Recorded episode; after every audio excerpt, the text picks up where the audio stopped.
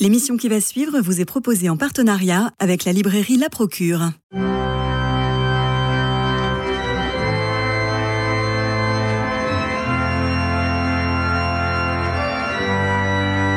Culture Club, une émission produite par Radio Notre-Dame et diffusée également par RCF. Christophe Maury. Bonjour Jean-François Rode. Bonjour Christophe. Nous recevons aujourd'hui euh, Anne-Sophie Chauvet. Anne-Sophie Chauvet, vous dirigez euh, une collection euh, dans la, aux éditions de Jeunesse qui s'appelle Le témoin de l'invisible. Et là, nous avons reçu euh, 1, 2, 3, 4, 5 biographies de saints. Alors, euh, c'est très important cette façon de vivre la vie de saints, de nous approprier leur vie, de vivre ce compagnonnage salutaire qui avait été un peu oublié d'ailleurs, il faut le dire, parce que on a eu très longtemps des hagiographies euh, assez complexes ou des biographies qui sont parfois contradictoires. On dit un tel dit ça, mais peut-être qu'on peut remettre en cause la véracité de tel miracle, etc., etc. J'ai vu que vous avez publié un Charles de Foucault. Moi aussi, j'en ai écrit un, et donc j'avais fait pas mal de recherches. Et je vois que à l'intérieur de votre livre, vous prenez des partis pris, du moins l'auteur prend des partis pris, et je trouve ça très intéressant parce que vous transmettez, vous donnez envie à des jeunes de vivre son, ce compagnonnage. D'où est née cette collection? Oui, bonjour tout d'abord. Euh, alors, euh, la collection, en fait, euh, je suis certes éditrice jeunesse, mais aussi mère de quatre enfants qui malheureusement grandissent. Il paraît que ça arrive. Pourquoi malheureusement? C'est plutôt merveilleux. Oui, oui, oui. Alors là, ils arrivent à l'adolescence, donc c'est ah bah il y a une phase un peu moins merveilleuse. Soucis, mais exactement. Oui, oh, bah c'est un peu technique, on va dire. Voilà. Mais voilà. du coup, en fait, lorsqu'ils étaient tout petits, je n'avais absolument aucun problème pour leur trouver des albums, des bandes dessinées racontant des vies de et je me suis rendu compte qu'en fait, arrivé à l'âge de 9-10 ans, c'est peut-être le moment où ils ont le plus besoin d'avoir des modèles. C'est le moment où justement ils grandissent, ils se construisent. Et, euh, et ben là, l'offre était un peu moins, un peu moins riche. Et je me suis dit qu'il fallait qu'on leur donne envie de euh, découvrir ces grands modèles que sont les saints, alors saints ou euh, en, en, voie de sainteté. Ou béatifiés. Euh, voilà, avec des, des, couvertures qui sont des couvertures aux couleurs très vives, parce que mmh. comme ça, dans, leur, dans leurs étagères, ils ont envie de les prendre. En librairie, ils les voient, ils ont envie de les prendre et ensuite de raconter la vie des saints sous forme de roman. Donc en fait, c'est un roman biographique, parfois un journal intime, parfois un roman, mais du coup, on plonge dans la vie du saint et on n'a pas l'impression de lire une biographie, parce que pour un enfant de 9-10 ans, lire une biographie, j'imagine que la vôtre est passionnante, mais non. pour un enfant, c'est oui, rébarbatif. Absolument. Et on a besoin de lui montrer que c'est une personne comme nous, comme vous et moi. Et là, ça se lit comme les trois mousquetaires. Exactement, exactement. Il y a des rebondissements, on est pris, on a envie de tourner les pages. Et... C'est-à-dire que la sainteté devient une sorte de roman d'aventure de Dieu. Exactement. Et ça montre surtout qu'elle est possible pour n'importe qui. Et que euh, malgré les aléas, malgré les difficultés, malgré. On, on, on est tous appelés à la sainteté. Alors on a euh, euh, Carlos Asutis. Carlo Acutis. Acutis, voilà, qui euh, est né en 1991. Imaginez-vous qu'il est mort en 2006 et il a été vénéré euh, comme bienheureux par l'Église catholique. Oui. Euh, et c'est extraordinaire d'avoir cet adolescent, donc on s'y retrouve tous. Passionné Passionnés d'information, passionnés d'Internet. C'est ça. Celui-là, il parle particulièrement aux jeunes. D'abord, oui. ils en entendent beaucoup alors, parler dans leurs aumôneries. Aujourd'hui, aujourd'hui, il est, c'est incroyable, c'est une, une, vedette. Pardon, moi, à ma, à ma, génération, évidemment, on connaît. Je, je, je vois, je constate qu'il est très célèbre pour les jeunes et j'ai envie de le connaître parce que c'est un vrai, euh, un vrai feu de paille. Oui, hein. exactement, exactement. Feu d'artifice plutôt que feu de paille. oui, parce que le feu de paille, ça s'éteint. Oui, je ne sais pas ce que je veux dire. Je veux dire que ça se répandait très très vite, comme euh, le feu sur les, oui. les chaumes. C'est un, c'est un, c'est un personnage moderne. Exactement, c'est-à-dire que même si évidemment euh, en euh, 2000, quand il est devenu adolescent, il y avait peut-être, enfin, euh, les ordinateurs ou les téléphones portables n'étaient pas ceux que les enfants ont aujourd'hui entre les mains, mais quand même, c'est un, c'est un jeune qui connaissait Internet, qui, ah, il qui a avait un ordinateur, qui exactement, donc ça leur parle. Euh, parce que, évidemment, Charles de Foucault ou Saint-Louis, ça les enthousiasme, mais ça fait partie un peu de l'histoire de France. Là, Alors, Carlo, c'est leur quotidien. Oui, parce que Carlo, il passe, euh, il passe autant de temps euh, dans l'adoration eucharistique que sur les écrans. Il a une passion pour l'Eucharistie, c'est oui. ça qui est étonnant oui. dans, son, dans son très jeune âge.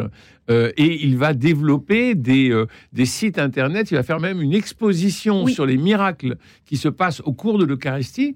Et l'exposition va être euh, reproduite, je crois, plusieurs milliers de fois, notamment aux États-Unis. Et l'exposition va faire le tour du monde. Exactement, exactement. Et tout ça avant l'âge de 15 ans. Il est, il est incroyable. C'est vraiment un modèle pour les jeunes. Et à côté de ça, il a cette passion pour l'Eucharistie et il joue au foot tous les jours avec ses copains. Donc, il y a une espèce de proximité pour, euh, pour nos jeunes adolescents qui est, qui est incroyable et qui leur montre qu'en fait, c'est possible de, que, bah, que Dieu soit premier servi dans leur vie, tout en ayant des copains, tout en jouant au foot. Euh, et voilà, on peut être un saint joyeux et, et un saint du quotidien joyeux. Et, et ce qui est très intéressant, c'est que euh, pour la première fois presque dans l'histoire de l'Église, on va avoir une béatification qui, à laquelle assistent les parents.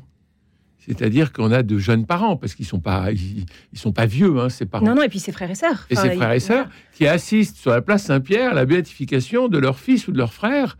Euh, c'est quelque chose d'absolument incroyable. Et on a retrouvé le corps quasiment intact, euh, qui est maintenant dans une chasse de, de verre pour que l'on puisse venir le vénérer et le, et le prier. Et c'est un ado en jean, quoi.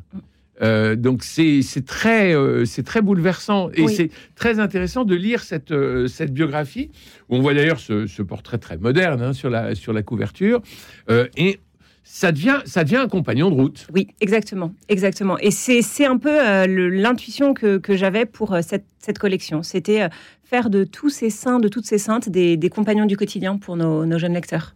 Alors je vais être un peu désagréable, mais quand je Soyez désagréables. Allez-y, je, Non, non, je me prépare. alors euh, moi, je cherche toujours euh, qui sont les auteurs. Là je me suis dit oh là là elle a pris toutes les dames catées. Donc on a euh, Carlo par Bénédicte de Lélis, on a Clotilde Janin qui signe Charles de Foucault, on a Marie Malcurat qui signe Mère de cet enfant qui signe Pauline Jaricot. On va on va y revenir.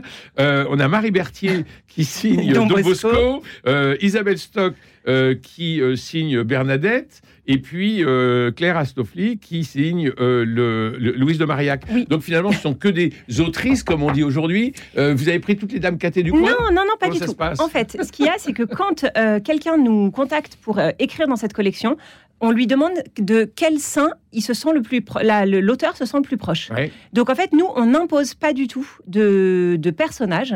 Et donc, il s'avère que Il euh, que bah, des femmes qui ces femmes-là, non, non, non, bah, pour l'instant, on a eu que ces propositions. Ceci étant dit, nous avons deux hommes qui sortiront en 2020 des, des témoins. D'ailleurs, il faut euh, faire remarquer à Christophe qu'il n'y a pas que des dames catées. Non, Elle il y a aussi des papas absolument. des hommes cattés. Et donc, euh, tout à fait. vraiment, il est totalement archaïque là-dessus. Non, mais j'ai Oui, dit que oui. j'allais être désagréable. Donc, je, ça non, y est, non, je non. le fus. Mais donc, nous avons euh, deux hommes, alors je ne peux pas encore vous donner les noms, mais qui, pour un Saint-Philippe Néry et Jeanne d'Arc, euh, sont bien. écrits par des, par des hommes. Très bien. Voilà. Alors, comment vous vous situez, par exemple, quand je vois la, quand je vois la concurrence euh, Il y a les petites vies de saints, par exemple, chez Salvatore, Oui.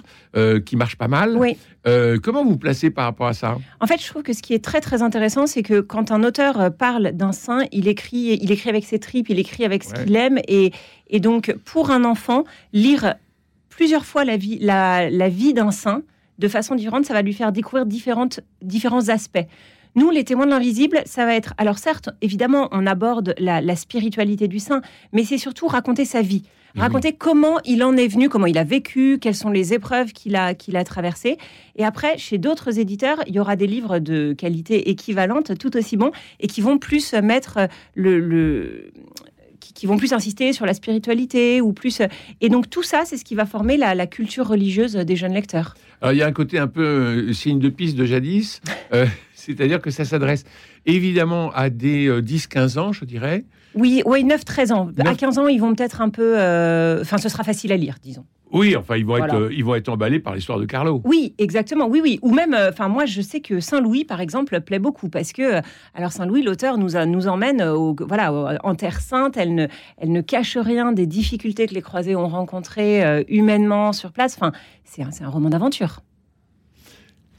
Moi, je, dire, je consente tout à fait à cette idée que, évidemment, les enfants ont besoin de modèles et que euh, il faut pas, il faut leur trouver de, de la nourriture pour ça. On s'est tous emballés quand on était enfant avec un certain nombre de récits. Donc, c'est vraiment très bonne idée. Très bonne idée de faire ça sous forme d'un roman et très bonne idée de faire ça sous forme de, comment dire, de, de raconter la vie et pas, pas simplement euh, dérouler le tapis rouge de la sainteté. Parce que le, le problème, on le sait bien, hein, des, des, des hagiographies, c'est que, bon, euh, les, les, les héros bah, sont saints immédiatement. Ouais. euh, ils ont, en fait, ça fonctionne très très bien. euh, tout, tout, tout, tout marche, tout marche très bien. Et finalement, on se dit, bah oui, mais lui, c'est lui, et moi, euh, je peux pas rentrer dans ce. Je, je suis pas de ce niveau-là, je suis pas de cette, Oui. cette trempe-là, etc. Donc, c'est important de montrer que ces, ces saints, les, les plus grands saints, ils, ils ont, ils ont cherché leur voie, ils ont, ils ont mis du temps à trouver leur, euh, le- le- la manière pour eux de suivre le Christ, et Oui. c'est vraiment important. Il y en a une, oui. Il y en a une qui m'a marqué comme ça, que j'ai découverte grâce euh, au, au- au volume, c'est Louise de Marillac, qui était donc euh, le, le- qui a, qui a accompagné Saint Vincent de Paul dans sa création des filles de la charité. Et, en fait, c'est une femme qui absolument exceptionnelle, merveilleuse, qui a consacré sa vie aux, aux femmes euh, les, les plus pauvres. Et, et toute sa vie, elle, elle, a pensé qu'elle ne, ne valait pas la peine, qu'elle n'était pas à la hauteur, que euh, et, et elle avait une admiration sans borne pour Saint Vincent de Paul. Lui avait une admiration sans borne pour elle, mais elle se sentait euh, indigne. Et, et c'est incroyable de se rendre compte qu'une qu'une femme si sainte a, a eu ce sentiment de d'usurpation toute sa vie, en fait. Et mais alors, ça, c'est le regard des hommes par rapport euh, aux vies de saints. C'est-à-dire qu'en réalité, vous voyez que tous les grands saints, derrière tous les grands saints, il y a toujours une femme. Euh, et euh, moi, j'aime bien ces saints en couple. C'est-à-dire qu'on va avoir euh, euh, Louise de Marillac avec Vincent de Paul, mais on va avoir Claire avec François, on va avoir peut-être même Marie-Madeleine avec Jésus. On va et il y a toujours une femme très importante qui, euh, on l'a vu avec l'abbé Pierre, Oui, la- Jeanne, Jeanne de Chantal et François de Sales, on en Oui. parlait l'autre jour. Absolument. Donc il y a toujours dans ces grands saints, il y a toujours un couple Oui. finalement. Euh, alors je veux pas dire que c'est un couple conjugal, en fait, Non, non. Mais, mais je veux dire un binôme. Oui. Et il y a euh, toujours le reflet féminin Oui. euh, ou peut-être le fondement féminin.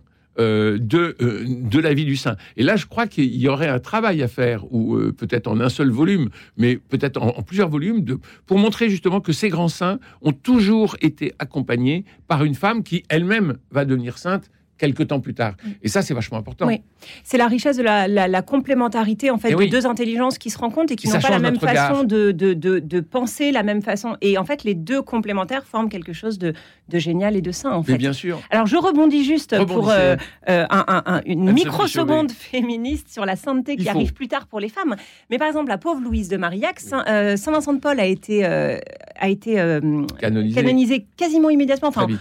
Un siècle après ou quelque chose comme ça. Et la pauvre Louise, elle a attendu, je crois, trois siècles ou trois siècles et demi pour être, pour être canonisée. Donc voilà, petite Oui, elle- injustice. vous, euh, avez, ça, vous avez raison de souligner ça. C'est très important de parler de Louise de Maria parce qu'elle a- elle est absolument, comme vous le disiez, admirable, exceptionnelle.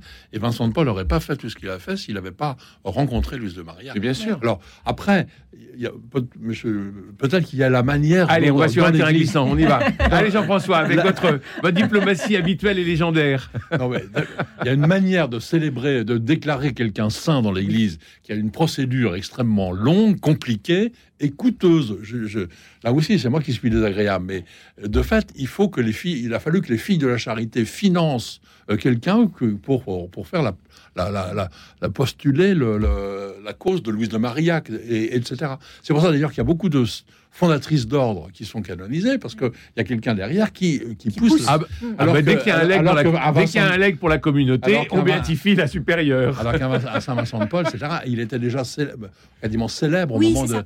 Donc il, est- il, a, il a tout de suite été euh, repéré comme euh, saint. Donc Alors, on le voyait à il la faut, il cour. faut rééquilibrer. Oui, il, il- il- il était extrêmement bien placé à la cour. Mais en même oui. temps. Donc il faut replacer, euh, il faut faire- comment lutter pour que les saintes euh, qui sont un peu moins connues euh, soient davantage connues, Mais y alors- compris pour les jeunes. Oui, mais alors je vais être encore plus désagréable, c'est-à-dire que dans la, euh, dans toute euh, la- l'administration euh, vaticanaise de la cause des saints, il y a essentiellement des hommes. Donc, euh, et ça de tout, de- de- depuis le début de l'histoire. Bon, Ouais. lorsque tout ça va se féminiser, on peut l'espérer. Eh bien, euh, il y aura certainement des saintes. Euh, on s'apercevra qu'il y a peut-être autant de saintes que de saints, Oui. sinon plus. Oui, oui. Mais c'est pour ça d'ailleurs les deux derniers tomes de la collection qui sont sortis là juste avant Noël sur euh, de Madeleine Delbrel et Claire de Castelbajac. On a tenu en fait à les mettre à l'honneur. Elles ne sont pas encore canonisées, euh, mais en revanche d'avoir ce modèle de deux euh, de deux femmes qui ont vécu au XXe siècle. Un peu voilà. Alors c'est difficile de dire le pendant de Carlo Acutis au féminin parce qu'elles n'ont pas du tout la même vie. euh, Elles ont enfin euh, Madeleine Ah, Delbrel a vécu beaucoup plus longtemps, mais euh, mais ça permet aussi de montrer que euh, bah voilà la sainteté ne s'est pas arrêtée au XIXe siècle ou au, Ouais, vous poussez les dossiers, vous. Voilà, exactement, exactement. Bientôt, on viendra nous voir pour. Mais oui. Alors, moi, je me souviens, euh, enfant, on était très pris. On va parler tout à l'heure de bande dessinée avec vous, Jean-François Rode. On était très pris par les bandes dessinées, vous savez, de, qui étaient dessinées par Courtois. Oui. Euh, C'était l'abbé Courtois, je ne sais plus euh, son prénom. Euh, et moi, ça m'avait beaucoup marqué. euh, parce qu'il y avait notamment. euh, C'est Ah, c'est- c'est- c'est lui qui avait fait la- la- le cœur vaillant. hein. voilà. Le mouvement cœur vaillant, âme vaillante, c'est Courtois. Alors, il y avait une vie de sainte, euh, de sainte Catherine Labouré. Ça m'avait énormément marqué quand j'avais 9 ans, 8-9 ans. Euh, c'était tellement bien dessiné. C'était, mais c'est resté ancré. Oui. C'est-à-dire que dans notre imaginaire d'enfant, sur lequel on a construit ensuite notre vie Oui. d'une certaine façon, eh bien, on a ces pierres qui sont là, qui sont toujours vivantes. Et quand je retrouve un album de Courtois dans une, euh, dans une vieille librairie, j'aime bien le feuilleter parce que je retrouve les saveurs que j'avais enfant. On les, on les que- retrouve dans les maisons de famille, par moi de, de te couper, mais on les re- c'est- il faut avoir ça dans les maisons de famille.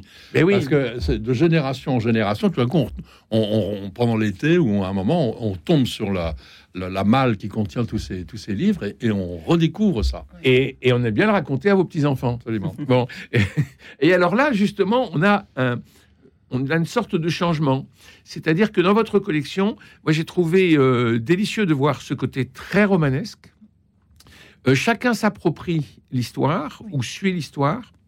Le vocabulaire est simple, mais il n'est pas infantilisant. Non, surtout pas. Et ça, c'est très, c'est Oui, une oui, qualité. Oui, oui, je tiens vraiment à ce qu'on donne de, de beaux textes à lire. Et, et c'est quelque chose, c'est un des critères en fait que je donne aux auteurs quand, euh, avant qu'ils se mettent à écrire. Et il y a des dialogues très vivants. Oui. C'est-à-dire qu'on est, on a vraiment les mots euh, de ce qui aurait pu se passer, parce que naturellement, on n'était pas là et puis il n'y avait pas de magnétophone. Mais on a, on a les mots et on est guidé par les dialogues, par les scènes, Oui. euh, par les conflits, quelquefois. Euh, c'est très, c'est très intéressant. En fait, le but, c'est vraiment que les enfants aient euh, une, euh, un, un livre qui soit dans, dans lequel ils plongent et donc faire la juste part entre le refus de toutes les légendes dorées. Vraiment, ça, c'est quelque chose de très important pour moi en tant que directrice de collection. Et en même temps, ces dialogues qui sont complètement fictifs et, et on l'assume. On assume que quand euh, Bernadette parle à sa mère, elle va lui parler peut-être d'une façon. euh, au 19e, une, une jeune paysanne n'aurait pas parlé comme ça à ses parents. Ils se Mm. seraient sans doute d'ailleurs pas du tout parlé, en fait. Mm. Mais on va introduire cette petite part de fiction pour rendre le, le héros, le personnage, euh, plus proche de nos jeunes lecteurs. Alors, vous qui avez quatre enfants qui sont donc des lecteurs potentiels, enfin, c'est Oui. un peu, c'est un peu votre laboratoire, j'imagine. Bon, euh, lorsqu'on connaît le, le saint comme Bernadette ou, ou Charles de Foucault, euh, pourquoi euh, votre fille ou votre fils va ouvrir Pauline Jaricot soit parce qu'elle s'appelle Pauline, soit parce Alors, que... il y, a- il y a de ça. C'est-à-dire qu'on sait que les livres sont, sont aussi achetés par euh, des, des parrains ou des marraines qui retrouvent le prénom d'un de leurs Voilà. filleuls. Donc, on va lui offrir. Il n'y avait pas de Sainte-Pauline avant elle, je le signale. hein. Ah bah, donc voilà, Euh, il y a aussi le- la localisation géographique. On sait que Geneviève se vend beaucoup plus à Paris, Pauline à Lyon. Donc voilà, ça c'est sûr. Ou quand il y a un sanctuaire, euh, voilà, euh, Claire de Castelbajac à Boulor, il y a cet attachement géographique. Et après, je crois que ça peut aussi être le, contexte historique ou voilà, la Pauline Jaricot. Moi, quand je l'ai, je l'ai, je l'ai je n'ai aucune attache lyonnaise et c'est une région que je connais très mal. Et j'ai découvert la vie des canuts et, et cette, cette industrie de la soie au 19e à Lyon, c'était passionnant. Et donc, c'est aussi une façon un peu de- d'attraper les mouches. Vous savez, on dit on n'attrape pas les mouches avec du vinaigre, et là, on, les, on, on- on attrape nos petits lecteurs euh, avec ces contextes historiques. Mais normalement, on, on choisit toujours ce que l'on connaît quand on est enfant. C'est-à-dire, euh, quand on ne connaît pas, on dit Ah, j'aime pas ça. Bon, Alors Euh, après, en général, quand ils ont lu un tome, oui. en fait, ils ont envie de découvrir les autres. S'ils ont lu un premier parce qu'on leur a offert et qu'ils connaissaient, Mm. et ben ensuite, ils vont s'aventurer à, à lire d'autres vies parce qu'ils ils vont avoir confiance dans la collection, en fait. Est-ce que les, je parlais des dames tout à l'heure, mais est-ce que les, les responsables de catéchèse euh, s'intéressent à votre collection? Ça, je ne sais pas. Euh, Est-ce que Ça parfois, effectivement, il, faut- il y a, il y a besoin de médiation. Évidemment. Parce que un, un enfant de lui-même, il va pas, il- même s'il tombe sur le Pauline Jaricot, il va se dire bon. euh, Oui. S'il n'y a pas quelqu'un qui lui dit, mais attends, cette femme, elle est formidable, Oui. et voilà un peu ce qu'elle a fait, tu devrais lire ça, tu vas voir, sa vie est passionnante. Il faut forcément des médiateurs. Oui. Donc Je les- trouve c'est que- les, c'est les, euh, c'est les caté- le- en catéchisme, Oui. le- en école, c'est dans les familles. euh, Alors, ce que j'ai pu voir, moi, en librairie aussi, parfois, c'était quand ils sont présentés, on utilise un terme anglais que je trouve très, très moche, mais en facing, donc avec la couverture euh, face Mm. au, au potentiel client. En fait, euh, les jeunes sont attirés par ces couleurs-là, parce que c'est vrai que quand ils sont les uns à côté des autres, ça fait une sorte d'arc-en-ciel. Et donc, ils s'approchent, ils retournent, et là, en général, une fois qu'ils ont lu la quatrième de couverture, c'est à peu près gagné, parce qu'ils ça leur donne envie, en fait. Alors, à propos de librairie et de facing, Jean-François Roth, qu'est-ce qu'on va aller voler sur les tables de la procure? On ne, on ne vole rien à la procure. Euh, mais euh, justement, je reviens un peu sur, euh, enfin, dans, dans la continuité. Il y a effectivement d'autres séries euh, qui permettent de découvrir les saints et même des choses anciennes. On parlait de l'abbé Gaston Courtois. Ah bah le voilà. J'ai voilà. rapporté Ah, génial. la, la vieille, la vieille euh, collection Belles Histoires, Belle Vie qui a été très modernisée, mais qui existe toujours. Il faut signaler ça aux grands-parents Ouais. parce que Elle a ils l'ont été connue. rééditée. Et- et, C'est euh, génial. Et, Ouais. et- et en fait, c'est toujours, c'est quand même très travaillé. Très Mais ça me fait. renvoie à ma jeunesse, j'adore. Il y a un petit côté, il y a un petit côté archaïque, mais euh, Ah non, non, non, précisément, c'est- ça peut être très intéressant. c'est éternel ça. Ouais. Et puis, euh, je signale juste comme ça les, les noms des maisons d'édition qui font des bandes dessinées qui sont aujourd'hui aussi très, très intéressantes, très importantes. Et en particulier avec un héros euh, dont on parle beaucoup euh, ces temps-ci, à juste titre, Arnaud Beltrame. Il y a des livres pour adultes, mais il y a aussi Il y a déjà une bande dessinée sur lui? Oui. une magnifique Formidable. bande dessinée, d'ailleurs, qui a très beaucoup très de succès belle. ouais. un peu comme euh, Carlo Acutis, je n'ai pas apporté la bande dessinée sur Carlo Acutis, mais ça existe aussi. Ce sont des, des- des gens qui aujourd'hui sont très très parlent très très fort aux, aux- aux jeunes et peut-être même un peu aux, aux- aux jeunes- aux- aux adultes. Et puis il y a les- la collection classique. euh, de- sur Don Bosco, par exemple, c'est l'édition du Triomphe. Je dis ça pour les auditeurs. Il y a vraiment toute une série. Si vous allez dans, un- en librairie, vous allez trouver plein de, de- de très bonnes BD faites par des gens qui savent dessiner, qui savent. C'était la Saint Don. Bosco hier. Donc, Et Marie Berthier a signé le Don Bosco dans votre collection. On s'aperçoit que c'était un homme très joyeux. extrêmement Mais joyeux. c'est merveilleux ça. Oui. C'est un type, il est toujours joyeux. Oui. Tout est bien, tout est beau, tout est bon. C'est formidable. Oui, oui, c'est vraiment un, un modèle incroyable pour la jeunesse, pour les profs. En fait, euh, je trouve que tous les profs devraient lire une vie de Don Bosco avant de se retrouver euh, dans une classe, dans une école. Absolument. Et C'est la joie dans l'enseignement. et c'est le sourire qui fait d'air. Mm. Alors un autre. euh, Non, mais je, je- c'est simplement pour, pour indiquer que. Donc, j'avais peut-être pas assez souligné que c'était les éditions Plein Vent qui avaient fait Arnaud Beltrame. ouais. Parce que je n'ai pas apporté ici, il faut aller dans le librairie, il y en a des dizaines. hein. Mais c'est c'est vraiment quelque chose qui est à la fois euh, très. euh, très facile à lire pour les, pour les enfants, mais, euh, mais qui est très très formateur. hein. Je crois qu'il y a encore peut-être un certain nombre de gens, je crois qu'il n'y a plus beaucoup, il y a plus beaucoup de gens qui, qui méprisent un peu euh, la, la, la, la bande dessinée. On peut lire, effectivement, c'est très, ça peut être une manière de se mettre à la lecture que de prendre vos livres, mais la BD est aussi très, peut être Bien sûr. effectivement formatrice. Et euh, c'est là pour le coup, voilà, vous laissez traîner ces, ces BD euh, euh, chez vous, euh, c'est- bien rare qu'elles soient pas ouvertes, y compris par le copain qui passe, etc. Et donc il y a la collection plein vent, il y a donc les éditions euh, du Triomphe, et puis oh, pour le pour le plaisir, je, je signale cette, cette, cette bande dessinée consacrée au père Sevin parce qu'il n'est pas il est pas assez connu, sauf des scouts, mais il a eu un rôle formidable. Hein, de- de- d'acclimatation du scoutisme euh, en France à partir de, de Baden-Powell. C'est un jésuite formidable qui est. euh, qui- voilà, il y a une bande dessinée. Ça- je pense que ça vaudrait le coup de faire une, un- un- une vie de Jacques Sevin euh, dans, dans votre collection. Ah ben bonne idée, je le, je le note, je le note. Ah, il faut demander ça à Jean-François Roth. C'est Il- ça. Il, il écrit très Comme bien. ça, nous aurons un, un- un auteur. euh, Voilà. Et il connaît très bien la compagnie de Jésus, donc c'est abs- c'est absolument parfait. Votre, euh, votre Ah bon, catalogue. Est-ce que Oui. j'ai encore le. de- oui, oui, bien sûr. Parce qu'il y, a y aussi quelque chose que je voudrais signaler. Bayard a fait, et ça date de quelques temps, mais c'est toujours valable, une collection qui s'appelle Les chercheurs de Dieu. Alors, c'est classique, par exemple, vous voyez, j'ai pris Jeanne d'Arc, mais là, l'astuce de l'éditeur, que j'apprécie, que j'approuve, c'est d'avoir mis à côté quelqu'un de beaucoup moins connu. Par exemple, Bartholomé de Las Casas. Personne n'achètera, euh, peut-être, enfin, beaucoup moins de gens achèteront Bartholomé de Las Casas. Il f- on a un livre rien que consacré à lui. Non, c'est qui Mais si, ben justement, toi tu le sais, mais très peu de gens le savent. Et donc, celui qui prend Jeanne d'Arc, tout d'un coup, il apprend que ce dominicain a défendu euh, les esclaves euh, con- contre les, les colons euh, en Amérique. Enfin, il, a, il a pris une position que absolument d'avant-garde sur la, à, cette époque.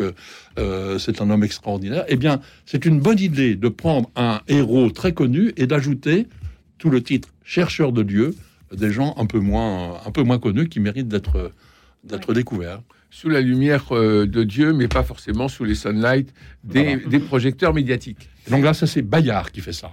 Donc, encore une fois, j'insiste sur cette collection Témoins de l'invisible que vous dirigez, Anne-Sophie Chauvet, aux éditions d'Emmanuel Jeunesse, avec ses, ses de saints. Et j'insiste pour que les catéchistes, euh, ceux, qui, ceux qui ont des groupes euh, d'enfants, euh, sachent raconter des histoires et raconter la vie d'un saint. Et ensuite, transmettre le livre ou proposer le livre. Que on est passionné parce qu'on est pris par un conteur. Il faut bien savoir que l'évangile, au départ, c'était des, c'était des conteurs qui se transmettaient par voie orale avant que ça soit écrit très longtemps après la mort du Christ. Mais au départ, ce sont des conteurs. Eh bien, il faut retrouver le sens du conte et de l'histoire. Et ça, vous l'avez trouvé, Anne-Sophie Chauvet, dans vos livres. Et c'est très important, même de, de lire, de, de- lire en classe, euh, Oui, à oui. voix haute, une vie de saint, parce que ça passionne toujours. Tout dans- à fait. Et ça rentre dans l'imaginaire de nos enfants. Oui, oui, oui, tout à fait. Merci Anne-Sophie Chauvet, vous dirigez la collection Témoins de l'invisible aux éditions Emmanuel Jeunesse. Euh, merci Jean-François Rode pour euh, tous ces, toutes ces bonnes idées euh, que nous allons nous procurer à la procure. Merci Jean-Paul Lérine pour la réalisation, François Dieudonné, Philippe Alpeuch et Camille Meyer pour la réussite technique de notre rendez-vous. Demain, nous irons au Théâtre Michel pour voir ma vision de l'histoire de et avec Sébastien Zopardis, une comédie à voir en couple ou pas. Euh, D'ici là, prenez soin de vous et des autres et je vous embrasse.